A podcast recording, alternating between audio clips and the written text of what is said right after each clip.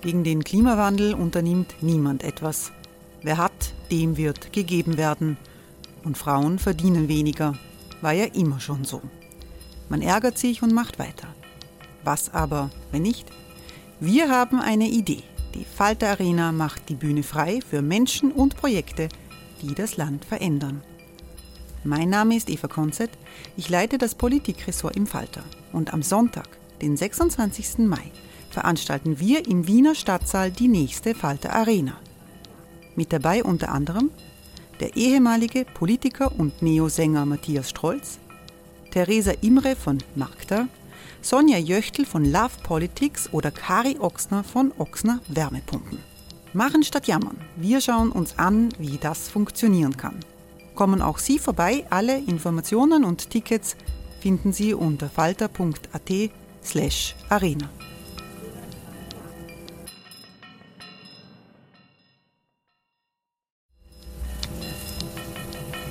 Falter-Podcasts werden durch Werbung unterstützt. Das hilft bei der Finanzierung unseres journalistischen Angebots.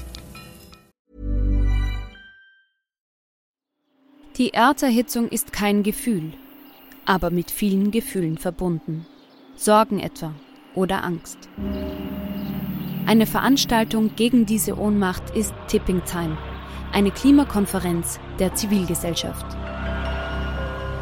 Von 9.5. bis 11.5. findet Tipping Time in Kooperation von Globe Art, Solektiv und Tangente St. Pölten statt und lädt ein zu Diskurs, Diskussionen und Workshops mit namhaften Vortragenden wie Nikolai Schulz und Friederike Otto. Weitere Informationen finden Sie auf www.tangentesanktpölten.at.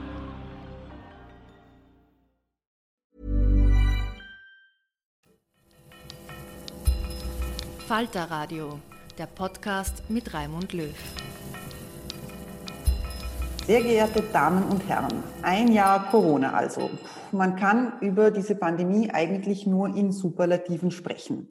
Die größte Krise seit dem Zweiten Weltkrieg, die größte Wirtschaftskrise, die größte soziale Krise überhaupt. Seit einem Jahr probt Österreich den Ausnahmezustand und die ganze Welt probt mit. Mein Name ist Eva Konzert, ich leite das Politikressort im Falter. Herzlich willkommen im Falter Radio. Was hat dieses Virus also mit uns gemacht, mit der Gesellschaft, mit den Menschen? Warum haben wir uns erst den politischen Führern zu und dann wieder abgewandt? Warum sagt mittlerweile fast jede zweite Österreicherin und fast jeder zweite Österreicher, dass sie oder er einsam sind? Es gibt in Österreich zwei Menschen, die auf alle diese Fragen eine Antwort haben. Und ich freue mich sehr, alle beide heute begrüßen zu dürfen. Es sind Frau Professor Breinsack, herzlich willkommen. Danke für die Einladung. Und Herr Professor Kittel, schön, dass Sie da sind. Vielen Dank. Sie forschen beide an der Universität Wien. Frau Breinsack, Sie sind Politikwissenschaftlerin und Herr Kittel, Sie sind Wirtschaftssoziologe. Und Sie haben eigentlich etwas gemacht, ähm, von Anfang an, von Anfang der Covid-Krise im März an, etwas sehr Einfaches. Sie haben die Österreicher befragt. Und zwar nicht irgendwelche, sondern eine repräsentative Gruppe von 1500 Menschen, jung, alt, arm, reich, einmal quer durch. Und sie haben diese Gruppe immer wieder befragt. Das heißt, sie haben ein sehr, sehr gutes Gefühl, was da los ist. Frau Brein sagt, wie, wie geht es den Österreichern denn? Also nochmal ganz kurz zu, zu, dem, zu der Datenlage, auf die Bernhard Kittel und ich uns jetzt beziehen werden. Also Bernhard Kittel hat ähm, äh, im März 2020, als die äh, Pandemie deklariert wurde, gleich die Idee gehabt, ähm, diese repräsentative Studie ins Leben zu rufen. Und ähm, es ist mittlerweile eine sehr wichtige ähm, empirische Studie geworden.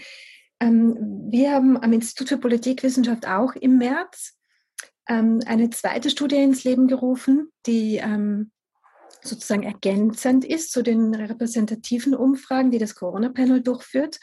Und in dieser ähm, zweiten Studie führen wir qualitative Interviews mit, mit Menschen in neun Ländern.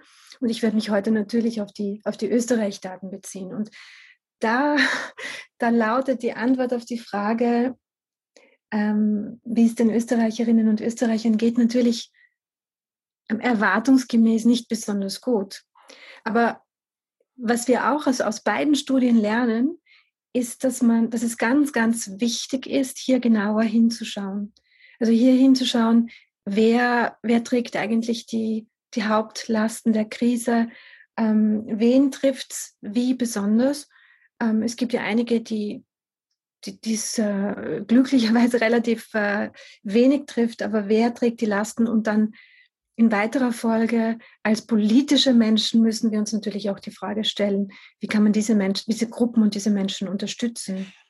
Können Sie da uns ein bisschen aufzählen, wer denn diese Menschen konkret sind? Also es gibt zum einen natürlich, äh, es gibt, wir haben Österreicher, die fliegen nach Südafrika in Urlaub im Moment. Wir haben andere, ähm, die sitzen zu Hause im Homeschooling ähm, mit ihren Kindern und wir haben diese berühmte Systemerhaltergruppe, die äh, jetzt in der Pandemie äh, zuerst hochgelobt wurde und dann eigentlich auch wieder vergessen. Ähm, was die Krise bewirkt hat, ist, dass die schon bestehenden Spaltungslinien in der Gesellschaft noch einmal verschärft wurden. Diejenigen, denen es schon vor der Krise nicht gut ging, denen geht es schlechter. Diejenigen, denen es vor der Krise gut ging, die sind vergleichsweise gut durch die Krise gekommen. Allerdings muss man dazu sagen, dass jetzt nach einem Jahr äh, bei äh, den meisten die Luft raus ist. Äh, zumal ja auch äh, die Perspektiven auf ein Ende äh, nicht so ganz deutlich sind. Aber äh, wenn man es insgesamt zusammenfasst, Jung, jüngere Leute haben sich schwerer getan, äh, insbesondere alleinerziehende Frauen. Äh, es sind ja alleinerziehende äh, hauptsächlich Frauen, ähm, haben es wesentlich schwerer. Ähm, Leute mit wenig Geld äh, haben es schwerer. Äh, Leute, die ihre, ihren Job verloren haben. Wir haben das zum Beispiel bei äh, den Indikatoren des psychischen Wohlbefindens äh, gesehen, dass der Jobverlust einhergeht mit einem deutlichen Absinken des psychischen Wohlbefindens. während das bei Kurzarbeit nicht der Fall war. Gibt es da, da in der, auch in der öffentlichen Wahrnehmung ähm, bestimmte Gruppen, Herr Kittel, die man auch so ein bisschen übersieht. Sie haben jetzt gesagt, ähm, psychische Probleme. Es hat die äh, Kinder- und, und, und, Jugendpsychiatrie in Wien Alarm geschlagen. Sie hat gesagt, wir haben so viele Jugendliche, vor allem ähm, denen es wirklich nicht gut geht und die eigentlich einer Behandlung bedürften, aber wir haben zu wenig Plätze. Wir hören von Jugendlichen, die sagen, wer denkt eigentlich an uns? Die sind im Homeschooling sowieso, weil die kriegen das irgendwie mit der Technik alles gut hin und können sich auch schon selber ähm, ähm die Sachen besser verwalten, als es jetzt Kinder tun. Gibt es da Gruppen, auf die man eigentlich zu wenig schaut?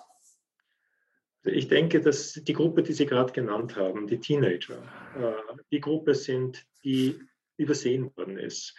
Äh, in, der, ähm, in den Bemühungen, Kinder in die Schule zu bringen äh, und äh, ähm, überhaupt etwas zu tun für Eltern mit Kindern, wurde in erster Linie auf jüngere Kinder geschaut. So unter der Annahme, die Älteren, die Teenager, die können das schon selbst im Homeschooling. Die sind ja auch in allen Programmen, wo es darum ging, äh, die Kinder möglichst bald wieder in die Schule zu bekommen, äh, nochmal hinten angestellt worden. Und das ist aber die Gruppe, die sich ganz besonders schwer tut. Äh, die ist ja mitten in der Phase der Neuorientierung, äh, weg von den Eltern hin zur Peer Group.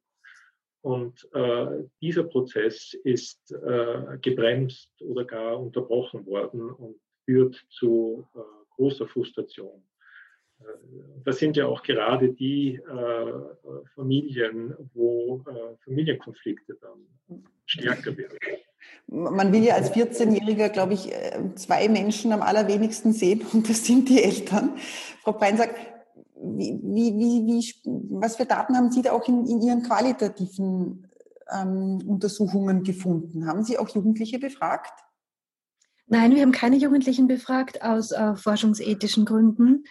Ähm, wir, haben, äh, wir haben sozusagen nur Personen über 18 befragt, während das Corona-Panel, die repräsentative Umfrage, ähm, die österreichische Wohnbevölkerung ab 14 befragt. Die tiefen Interviews wurden sozusagen nur mit Erwachsenen mhm. ähm, geführt, äh, was in, insofern eine Einschränkung ist, aber ich kann auch äh, mit dieser Einschränkung sagen, dass das, was Bernhard Kittel jetzt gesagt hat, sich auch in unseren Interviews ähm, wiedergespiegelt hat, nämlich von der anderen Seite. Also die, die Eltern, die diese Probleme geschildert haben, ähm, äh, die, die natürlich auch gleichzeitig auf die, die Doppelbelastung ähm, und die Mehrfachbelastung von Eltern, die im Homeoffice oder auch nicht im Homeoffice sind und ähm, mit, mit Kinderbetreuung, ähm, also die Kinderbetreuung irgendwie regeln müssen und nicht nur die Kinderbetreuung, sondern zum Teil, wie oft auch zu Recht gesagt wurde, muss, müssen ja dann Eltern auch die Rolle von, von Lehrerinnen und Lehrern übernehmen. Also es geht ja nicht nur um Betreuung. Und das können natürlich nicht alle. Und das, das, ist, das führt mich dann auch zu dem, zum zweiten wichtigen Punkt hin, den auch Bernhard Kittel schon erwähnt hat. Ähm, wir sehen ganz deutlich, dass ähm, Menschen, die in der Einkommens- und Vermögenspyramide ähm, unten sind, jetzt in der Krise noch stärkere ähm, Herausforderungen und, und, und stärkeren, ähm, stärkerem Druck in fast jeder Hinsicht ausgesetzt sind, häufig auch größeren gesundheitlichen Risiken. Da liegt übrigens, da liegen die österreichischen Ergebnisse ähm, leider, kann man sagen, durchaus ähm, ähm, gleich auf mit Ergebnissen aus anderen Ländern. Wir haben gerade letzte Woche auch eine große Studie aus dem Vereinigten Königreich gesehen, ähm, woraus gefunden wurde, dass gerade auch psychische Probleme extrem stark mit ökonomischer ähm, Benachteiligung korrelieren. Und äh, das ist natürlich ein Punkt, der vielleicht in der, in der derzeitigen Debatte ähm, mehr Aufmerksamkeit brauchen würde. Also wie können wir nachhaltig diese, diese Ursachen, diese Wurzelursachen ähm, für, für ähm, die Probleme, die, die wir jetzt in besonderer Schärfe sehen, ähm, mildern oder auch verhindern? Wie können wir sozusagen diese Ursachenbekämpfung betreiben? Die, die, die Diskussion jetzt in der Krise konzentriert sich sehr stark auf die ähm, auf die unmittelbaren akuten Auswirkungen, völlig verständlich, aber wir müssen, wir dürfen natürlich auch diese Ursachen nicht aus dem Blick verlieren. Ich, ich würde ganz gern hier nochmal äh, zurückkommen auf diese Frage äh, Altersgruppen. Ich habe mir das äh, jetzt gerade angeschaut, vor kurzem angeschaut. Äh, wenn man vergleicht mit den Daten des European Social Survey, äh, wo etwa 65, 75 äh, Prozent der jungen Leute, der unter 26-Jährigen, äh, sagen, dass sie sich eigentlich nie einsam fühlen in einem normalen Jahr. Zwei Wochen nach dem Lockdown, bei unserer ersten ähm, Befragung, waren das 36 Prozent der jungen Leute. Und jetzt in unserer äh, bisher letzten Welle ähm, im Jänner, also vor drei Wochen, ist das nochmal runtergegangen auf 29 Prozent. Die sagen, sie fühlen sich nie einsam. Ja, also es 70 Prozent der jungen Leute in Österreich äh, erlebt gerade Einsamkeit in unterschiedlichem Ausmaß, äh, 10 Prozent täglich. Das ist ein Ausmaß an äh, äh psychischer Krise, äh, die ähm, erschreckend ist. Also wir haben auf einer Seite wir haben eine quantitative Studie, wo Menschen äh, befragt werden und dann müssen sie antworten nach Skalen und wir haben eine qualitative Studie, wo Menschen Interviews geben für jeden, der Sozialwissenschaften studiert hat. Das sind diese mühsamen, weil die muss man alle abtippen. Ähm, Herr Kittel, ich, ich habe noch eine, eine Frage, weil wir sprechen ja öfters, wir haben in den letzten Monaten immer wieder miteinander gesprochen und bei einem beim letzten Gespräch vor ungefähr zwei Wochen, da haben Sie einen Satz gesagt, der ähnlich geklungen hat wie der, den Sie jetzt gerade gesagt haben, über die Einsamkeit, nämlich dass die so drastisch gestiegen ist, dass es hier eine, quasi eine, eine Zäsur gegeben hat. Sie haben aber auch gesagt, dass jetzt in der Pandemie die Österreicher das Vertrauen, nicht alle Österreicher, aber viele Österreicher und Österreicherinnen, das Vertrauen in die Demokratie verloren haben. Das ist so ein Satz, der mir sehr hängen geblieben ist. Ja, es ist in der Tat so, dass die Regierung in relativ kurzer Zeit äh, massiv an Vertrauen verloren hat. Und äh, dieser Verlust, der schlägt sich auch durch auf die grundsätzliche Zufriedenheit der Österreicher mit der Demokratie. Also schauen wir, wenn man sich das mit Zahlen einfach mal anschaut, Ende März des letzten Jahres äh, waren knapp zwei Drittel der Bevölkerung äh, zufrieden mit der Demokratie. In unserer letzten Befragungswelle vor drei Wochen waren es nur mehr 40 Prozent. Ja, was ist da los? Ähm, meine Interpretation ist, dass zu den Problemen der Corona-Politik äh, derzeit auch die Vielzahl an aufkommenden Skandalen äh, äh, eine Rolle spielen. Ähm, da kommt einfach einiges an Frust der Regierung über die Regierung, Frust der Bürger über die Regierung und die politische Elite zusammen. Und ich denke, dass das ein wesentlicher Faktor ist ist, der das Vertrauen in die Demokratie unterminiert. Es ist eigentlich eine sehr paradoxe Situation. Äh, wir beobachten einen Mangel an demokratischer Kultur in der politischen Elite und das führt dazu, dass die Bürger sich von der Politik abwenden, was wiederum der Elite mehr Freiräume gibt, weiter so zu machen wie bisher. Äh, und äh, ich möchte jetzt nicht den Teufel an die Wand malen, aber wir können in unserem Nachbarland Ungarn beobachten, in welche Richtung solche Tendenzen führen können. Frau Breinsack, Sie haben ja am, am, Anfang haben wir, hat sich die Bevölkerung, haben die Leute sich ja dann aber doch um diese politischen Führer geschart. Das ist eine natürliche Reaktion in der Krise.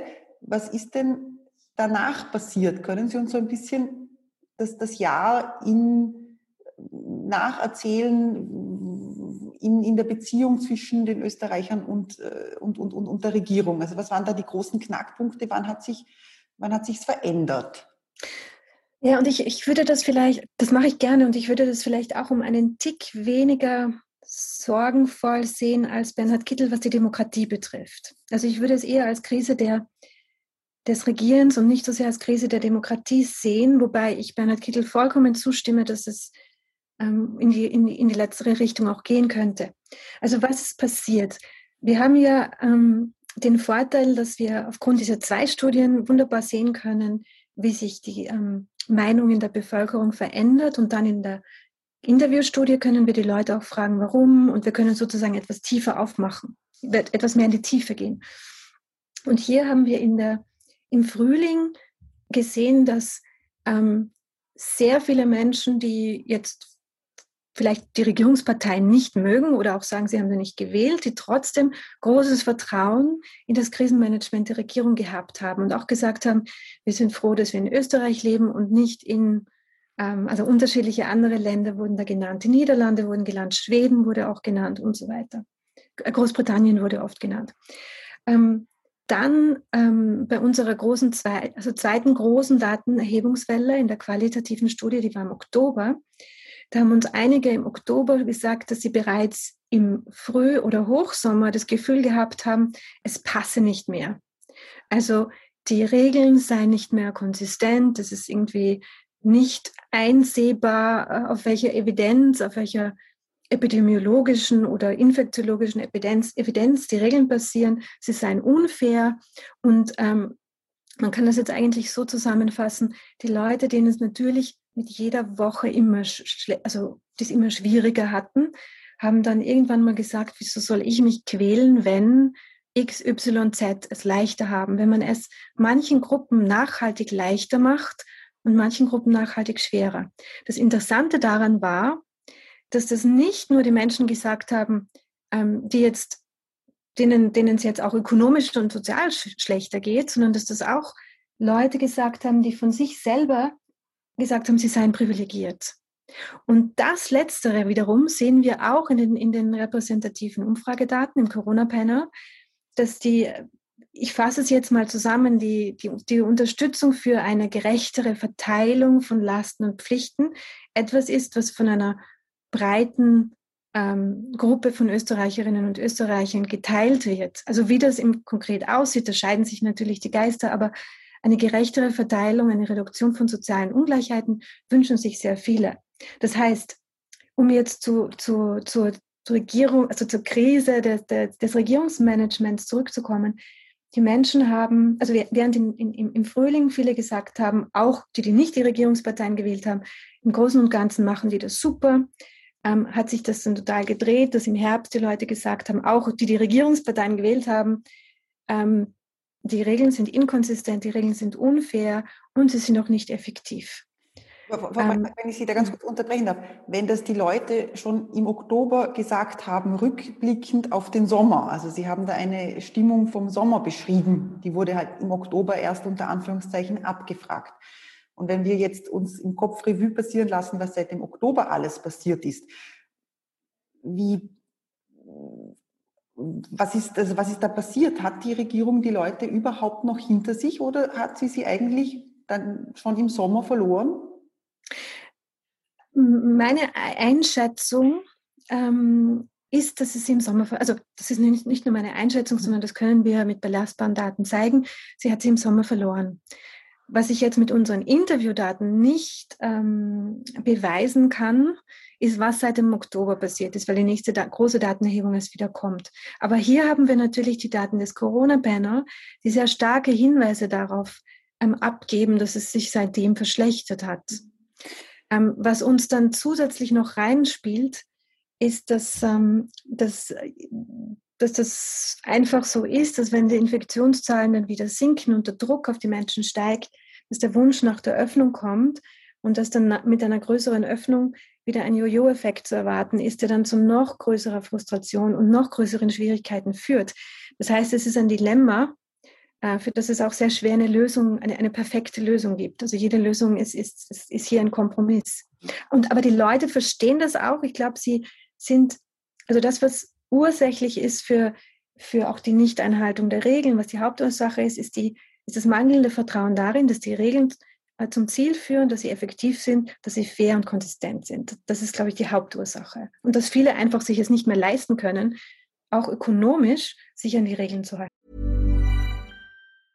Ready to pop the question? The jewelers at BlueNile.com have got sparkle down to a science with beautiful lab-grown diamonds worthy of your most brilliant moments. Their lab grown diamonds are independently graded and guaranteed identical to natural diamonds, and they're ready to ship to your door. Go to Bluenile.com and use promo code LISTEN to get $50 off your purchase of $500 or more. That's code LISTEN at Bluenile.com for $50 off. Bluenile.com code LISTEN. Herr Kittel, lassen Sie uns da in die Daten reinschauen. Wer hält sich denn noch an, an die Regeln und wer nicht? Ähm, ich denke, dass bei sehr vielen nach wie vor die Bereitschaft äh, besteht, äh, sich an äh, die Regeln zu halten, dass es aber zunehmend schwer wird, äh, sie äh, tatsächlich umzusetzen, weil im Umfeld äh, immer weniger Leute sich an die Regeln halten. Ja, wenn man irgendwo hinkommt und alle tragen eine Maske, dann schließt man sich der Mehrheit an, dann ist es eine soziale Norm, eine Maske zu tragen. Wenn man aber eine Maske trägt und in einen Bereich kommt, äh, wo alle anderen sie nicht tragen, dann ist es eine unheimliche Herausforderung, weiterhin die Maske zu behalten, obwohl es aus äh, epidemiologischer Sicht äh, die klügere Handlungsweise wäre. Aber es entsteht ein, ein dermaßen großer sozialer Druck, dass es schwer ist, konsistent zu bleiben. Und das ist das eine. Das ist äh, in unser aller Verhalten äh, steckt äh, im Grunde die Dynamik äh, der Verbreitung des Virus. Allerdings sollte man da äh, die Regierung nicht aus der Verantwortung lassen, weil es liegt in ihrer Verantwortung, Rahmenbedingungen zu schaffen, die es den Menschen ermöglichen, sich auch tatsächlich an äh, Vorsichtsmaßnahmen zu halten. Und äh, da sehe ich doch äh, durch diese inkonsistente äh, Politik, äh, wo es niemandem zu verdenken ist, dass man jetzt nicht weiß, was jetzt im Moment gilt und was nicht gilt, ähm, äh, auch, und, und, das geht einher mit einer sehr starken Staatszentriertheit des Denkens und dieser Trennung zwischen Staat und Gesellschaft in Österreich, ähm, wo man darauf wartet, dass der Staat einem sagt, was man tun soll das ist so eine Grundeinstellung, die äh, wir offenbar in Österreich über 650 Jahre Habsburg tradiert haben. Ähm, und als Bürgerinnen und Bürger wenig geneigt sind, selbst einfach das Heft des Handelns in die Hand zu nehmen. Es ist so ein Abwarten. Und dieses Zusammenspiel es kommt nichts, was konsistent ist vom, vom Staat und selber aber warten, bis der Staat was tut. Das ist, glaube ich, die, äh, die Gefährlichkeit der Dynamik gerade in Österreich. Man hat ja das Gefühl, dass jeder sich so ein bisschen seine eigenen Maßnahmen ähm, zurechtzimmert mit mehr oder weniger ähm, wissenschaftlichem Background und die dann auch befolgt. Frau Breinsack, gibt's, was sagen denn die Leute in den Interviews? Erwarten die sich von der Regierung eine eine stringentere, eine klarere Kommunikation, würde eine bessere Kommunikation dazu führen, dass die Menschen sich an die Maßnahmen halten oder mehr an die Maßnahmen halten?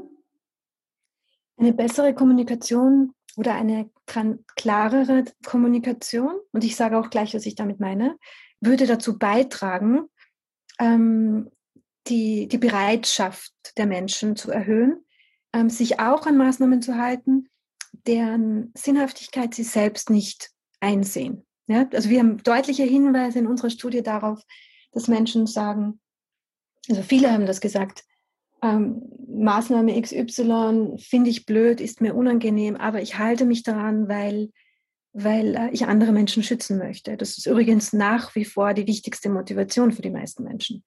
Und, und hier ähm, würde es definitiv helfen, wenn es eine klare, transparente Kommunikation gäbe, die ähm, zum Beispiel ähm, klare Zielwerte, auf, sich auf klare Zielwerte ähm, bezieht, dass man zum Beispiel sagt, wenn Zielwert XY erreicht ist, dann wird Z in Kraft treten, so dass es auch eine bestimmte Form einer Planbarkeit gibt. Das würde helfen, aber ich möchte nochmal unterstreichen, was auch Bernhard Kittel gesagt hat, das würde nicht das Problem lösen, dass sich manche Menschen nicht an die Maßnahmen halten können, ähm, weil sie, also wir haben im Corona-Panel 20 Prozent der Leute gehabt im Dezember, die sagen, sie können sich eine Quarantäne nicht mehr erlauben. Da haben wir jetzt zwar nicht unterschieden zwischen ähm, psychischen oder ökonomischen Faktoren, aber es gibt einfach trotzdem viele, in, in, im Vereinigten Königreich sind 70 Prozent, die ähnliche Dinge sagen die, die sagen, ich, ich pack's nicht mehr. Ja? Also ich, entweder weil ich existenzielle Sorgen habe oder weil, weil ich äh, Familientechnik.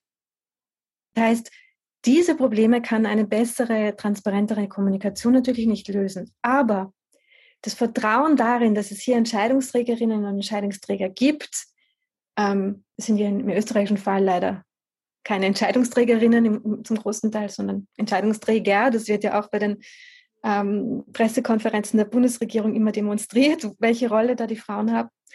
Ähm, aber wenn es Vertrauen in die Entscheidungsträger gibt, dann hilft das dabei, ähm, dass die Leute auch Dinge tun, die sie jetzt selbst nicht unbedingt ähm, rational oder, oder, oder emotionell gut finden. Das heißt, das, was Sie früher gesagt haben, dass, dass Menschen sich ihre eigenen Regeln zurechtzimmern, das ist auch, das füllt ein Vakuum, das woanders bleibt.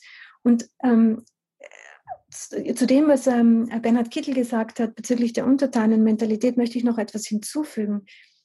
Ähm, wir sehen in unseren Daten, dass sich viele Menschen einfach auch mit der Umsetzung der Entscheidungen alleingelassen fühlen. Ja? Also es gab sozusagen Vorgaben, es gibt dann, also im, Frühling war es, es gibt jetzt keinen Präsenzunterricht mehr und die Lehrerinnen und Lehrer wurden mit der Umsetzung allein gelassen, die Eltern wurden mit der Umsetzung allein gelassen.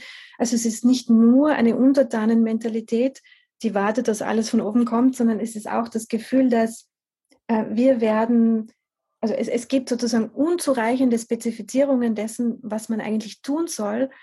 Ähm, und auch das haben viele Menschen eigentlich noch akzeptiert in, in, in den ersten Wochen der Krise, weil, sie, weil viele gesagt haben, auch für die Politikerinnen ist es schwer und für die Politiker. Aber dafür hat man einfach dann im Herbst keine Geduld mehr gehabt. Das, also, dass da immer noch keine Spezifizierungen kamen und dass es dann immer noch ähm, einmal so und einmal so geheißen hat. Und dann mussten die Leute das für sich allein umsetzen. Dafür hatte man im Herbst kein Verständnis mehr.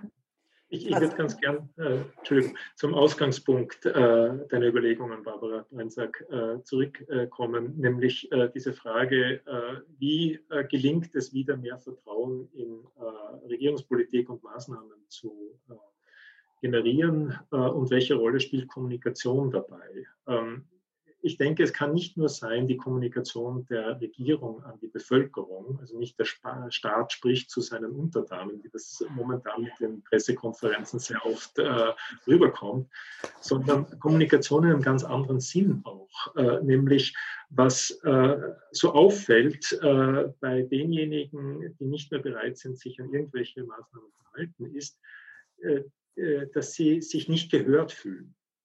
Ja, äh, Sie wollen was sagen, Sie haben äh, Anliegen, Interessen, Befürchtungen, Sorgen äh, und äh, niemand hört Ihnen zu.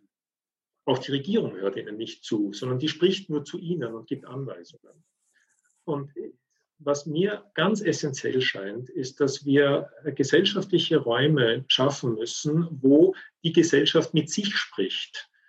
Ja, wo äh, ähm, es einen, äh, wo ein gesellschaftlicher Diskurs entsteht über die Frage, wie wollen wir durch diese Krise durchkommen? Was für Zielkonflikte haben wir? Wie gehen wir mit diesen Zielkonflikten um? Und, wie, könnte, wie, könnte so etwas, wie könnte so etwas ausschauen, Herr Kittel?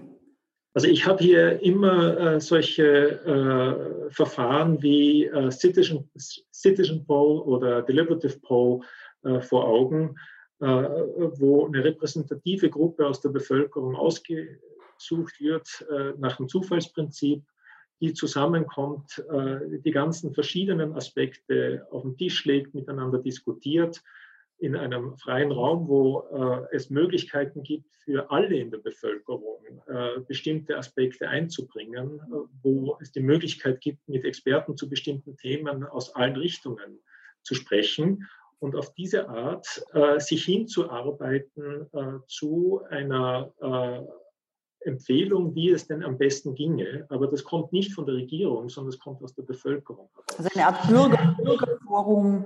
Ein Bürgerforum äh, in, im weitesten Sinn. Ähm, äh, ich habe das, äh, als sich die Probleme abzuzeichnen begannen im Mai, schon einmal vorgeschlagen, aber ich bin einfach zu weit weg von politischen Einflüssen, als dass ich da etwas tatsächlich bewegen kann. Äh, mir scheint das nach wie vor auch heute noch wichtig, obwohl natürlich jetzt ist äh, viel Zeit vergangen und es ist äh, viel Unmut entstanden. Ähm, aber ich bin nach wie vor überzeugt, dass es gelingen kann, das einzufangen.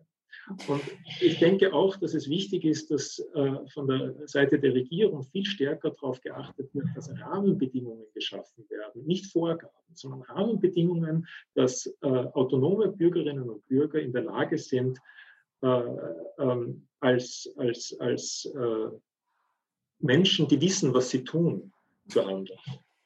Stichwort Unmut. Wir ähm, sehen ja Unmut in der Bevölkerung. Er ist mittlerweile sichtbar, weil er durch die Straßen, durch die Innenstädte demonstriert. Es ist ein, ein, ein, Sammelsurium. Es ist eine sehr laute Gruppe dabei, die einen sehr, sehr eindeutigen Rechtsdrall hat. Ich weiß jetzt nicht, ob das unbedingt die Mehrheit ist. Die bestimmt ein bisschen den Diskurs. Frau Breinsack, wer sind denn die Leute, diese Corona-Skeptiker, diese Verschwörungstheoretiker, diese Menschen, die aus ihrer Sicht für die Freiheit demonstrieren? Also das kann ich äh, basierend auf, auf, auf, die Daten aus beiden Projekten nur zum Teil beantworten. Ähm, wir, wir, wir, wir haben gesehen, dass in, der, in den früheren Phasen der Krise ähm, und jene, also unter jenen, die ähm, die Corona-Krise ähm, verharmlost haben, beziehungsweise die gesagt haben, das sei alles übertrieben, ähm, besonders viele junge Männer waren.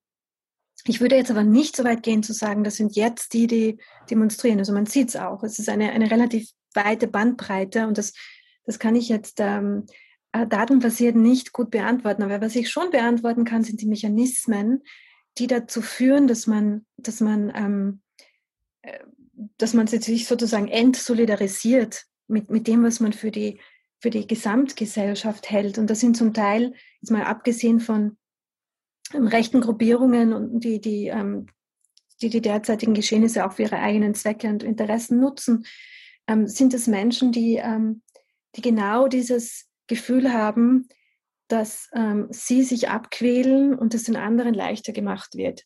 Äh, bei vielen zu Recht, bei manchen vielleicht auch zu Unrecht.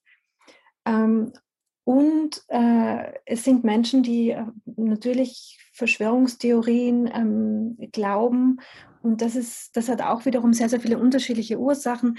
Eine Ursache sind ähm, existenzielle soziale Unsicherheiten, das weiß man. Ähm, Menschen, die mit Unsicherheiten dann, weil sie zu große sind, schwer umgehen können, neigen zu homogenisierenden Interpretationen. Aber das ist natürlich auch nicht die, die ganze Geschichte. Also es hat natürlich mit unserer Medienwelt zu tun. Es hat damit zu tun, dass anscheinend das größte Exportprodukt der USA derzeit Verschwörungsfantasien sind. Ähm, und es hat mit, mit, natürlich auch mit einem politischen Diskurs zu tun, der, der ab und ausgrenzt, mit einem öffentlichen Diskurs. Frau Brenzak, aber wenn wir uns jetzt erinnern an, an, an den März, an die ersten Tage der Pandemie, da hatte man das Gefühl, eine Welle der Solidarität geht durch das Land. Es gab die Zettel in den Stiegenhäusern, wo, wo Menschen geschrieben haben, an die Älteren in diesem Haus, wenn ihr was braucht, dann meldet euch, wir gehen für euch einkaufen. Es haben sich Nachbarschaften organisiert. Man hatte so das Gefühl, die Leute stehen zusammen. Dann sagen wir jetzt, wenn ich Sie aber richtig interpretiere, ein Jahr Später muss man sagen, ähm, davon sind wir ein bisschen abgekommen. Also die Krise hat uns nicht geeint. Ähm, die, also ja und nein. Diese, die, die, diese Solidarität auf der Ebene von Mensch zu Mensch, ähm, und das sehen wir auch wiederum in beiden Studien, hat tatsächlich ähm, in, in manchen Kontexten abgenommen. Die Grenzen zwischen unterschiedlichen Gruppen werden stärker wahrgenommen, beziehungsweise es gibt jetzt stärkere, also es gibt jetzt neue Gruppengrenzen, ja, gerade ums Impfen oder Nicht-Impfen und so weiter. Was nicht abgenommen hat, ähm, ist die, die Wahrnehmung der Bedeutung, der Wichtigkeit von, in meinen Worten, Institutionen der Solidarität, also ein gut finanziertes öffentliches Gesundheitssystem, ähm, ein, also soziale Absicherung. Diese Formen der institutionalisierten Solidarität sind wichtiger geworden für viele Menschen. Auch wir sehen auch in unserer repräsentativen Umfrage, wie schon erwähnt, große Unterstützung für eine gerechtere Verteilung von Lasten und Pflichten. Und das Letzte, bevor ich jetzt an Bernhard Kittel mhm. weitergebe, wir sehen ähm, in beiden Studien ähm, und in der qualitativen Studie ganz explizit, dass im Frühling und auch jetzt die wichtigste Motivation und die wichtigste Sorge vieler Menschen, die ist, wie man andere schützen können. Das heißt, auch jene, die ihr eigenes Risiko als relativ gering einschätzen, halten sich an Maßnahmen, weil sie es oder tun Dinge, unterstützen andere, weil sie sagen, den anderen geht es noch schlechter, die anderen haben höhere Risiken. Das heißt, Österreich ist jetzt nicht ein Land der Ausgrenzerinnen und Egoisten. Also das, so ist es nicht. Man muss die, man muss gerade bei der Solidarität zwischen unterschiedlichen Kontexten ähm, und unterschiedlichen Ebenen unterscheiden. Ähm, ja. Da ergibt sich ein relativ nuanciertes Bild. Herr Kittel, wie solidarisch sind wir denn noch? Äh, ich vermute, dass hier ein, ein, ein Wahrnehmungsproblem auch äh, vorliegt. Äh, ja, Im Austrian Corona Panel haben wir in der Tat eine ziemlich erschreckende Entwicklung gesehen. Äh, Im ersten Lockdown sahen etwa 60 Prozent der Bevölkerung eine Zunahme des Zusammenhalts in der Gesellschaft. Vor drei Wochen waren das nur mehr 13 Prozent. Ja, aber das ist eine Wahrnehmung und die sagt jetzt noch nicht darüber aus, was die Leute selbst eigentlich tun würden. Äh, das findet allerdings statt in einer generellen Entwicklung äh, sinkende Solidarität. Das ist ja kein Spezifikum der Pandemie, sondern das ist ein großer gesellschaftlicher Trend. Äh, angelegt ist er vielleicht in der Idee der individuellen Selbstverwirklichung. Und spätestens mit der neoliberalen Wende in der Wirtschaft und der Politik ist es ein prägendes Element der Gesellschaft äh, geworden. Ja, und ich sehe eigentlich dann diesen ersten Lockdown eher als eine kurze Umkehr dieses großen Trends, als äh, dass es äh, symptomatisch ist äh, oder dass es äh, ähm, jetzt hier, also es ist die unmittelbare Krise gewesen. Ja, also was wir da gesehen haben, ist ähnlich wie in der Fluchtkrise im Herbst 2015, ist, dass Menschen selbstlos und äh, hilfsbereit sind, äh, wenn es notwendig ist, wenn die Situation es erfordert. Allerdings hat das gewisse Grenzen, nämlich dann, wenn die eigene Kraft und das eigene Durchhaltevermögen äh, sinkt. Aber dennoch glaube ich, dass äh, Menschen äh, mobilisiert werden können in einer konkreten Situation. Dann werden nochmal Kräfte äh, freigesetzt. Aber es dauert jetzt einfach zu lang und es ist zu wenig ähm, äh, äh, Aussicht auf ein Ende, als äh, dass es äh, sagen wir, ein, ein Zustand ist, der andauern kann. Ja, und es ist auch, es ist auch wichtig bei, bei der Solidarität, dass, es, dass die Menschen die Solidarität üben, nicht das Gefühl haben, dass sie selbst allein gelassen werden. Also eine Form indirekter Reziprozität ähm, stärkt natürlich die Möglichkeit zur Solidarität auch. Aber es ist ja auch der Charakter der Krise, der so ein großes Problem äh, erzeugt. Äh, es ist in der Corona-Pandemie genau die zwischenmenschlichen Beziehungen, die das zentrale Problem sind. Es ist ja an sich eine normale menschliche Reaktion auf eine Krise, dass man näher zusammenrückt und sich gegenseitig Mut macht.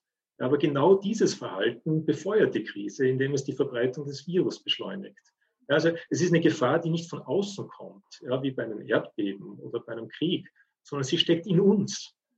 Und anders als bei einer Hungersnot, in der die Menschen einander Konkurrenten um Nahrung werden und sich auf diese Weise wechselseitig bedrohen, ist es genau die Nähe, die gelebte Zuneigung, in der die Gefahr steckt. Und das ist eine Gefahr, die ist unsichtbar und andauernd.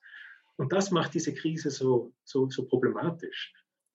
Ich möchte jetzt vielleicht ganz zum Abschluss noch einen hoffnungsfroheren Ausblick ermöglichen. Herr Kittel, Sie haben mir gesagt, die Österreicher wollen sich jetzt doch impfen lassen.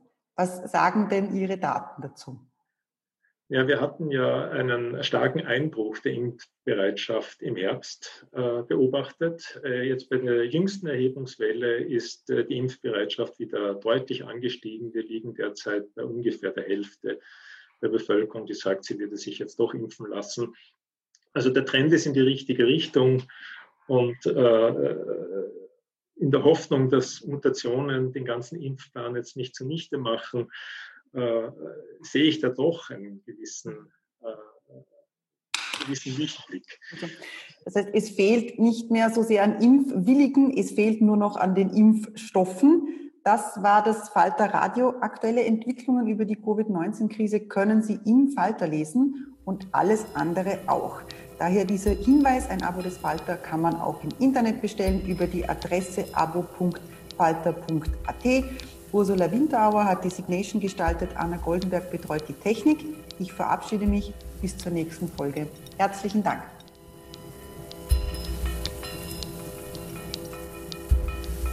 Sie hörten das Falterradio, den Podcast mit Raimund Löw.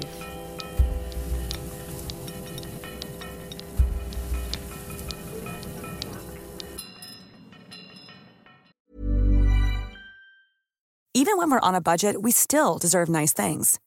Quince is a place to scoop up stunning high-end goods for 50 to 80% less than similar brands.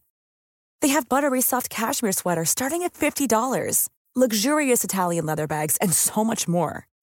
Plus, Quince only works with factories that use safe, ethical, and responsible manufacturing.